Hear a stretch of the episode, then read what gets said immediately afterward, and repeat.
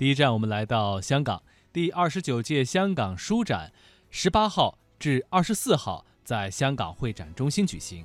今年共吸引三十九个国家及地区约六百八十家参展商，其中有三十三个国家的驻港领事馆和文化推广机构将亮相国际文化村展区，为书名带来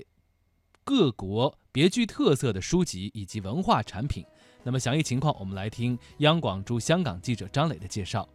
一年一度的书展呢，是香港重要的文化活动之一。在为期七天的展览里，将汇聚三十九个国家和地区，共六百八十家参展商参与，给广大书迷们带来不同题材的精彩书籍。据香港贸发局介绍，大会将在展览期间在会场内举办大约三百一十场老少咸宜的文化活动，涵盖历史、文学、艺术和各国人文风土等话题。为不同年龄、不同爱好的读者提供多元选择。那么值得一提的是，今年的香港书展将推出文艺廊。那么文艺廊呢，也将呈现四大展区，其中呢，文简友情展区呢，配合年度主题爱情文学，将以九十年代作为时间分界点，分别介绍具有代表性的九十年代前后出道的爱情文学作家。此外呢，还有丝路光影、中华文化漫步浙江行以及文化瑰宝粤剧三个展区，也将在文艺廊中专门呈现。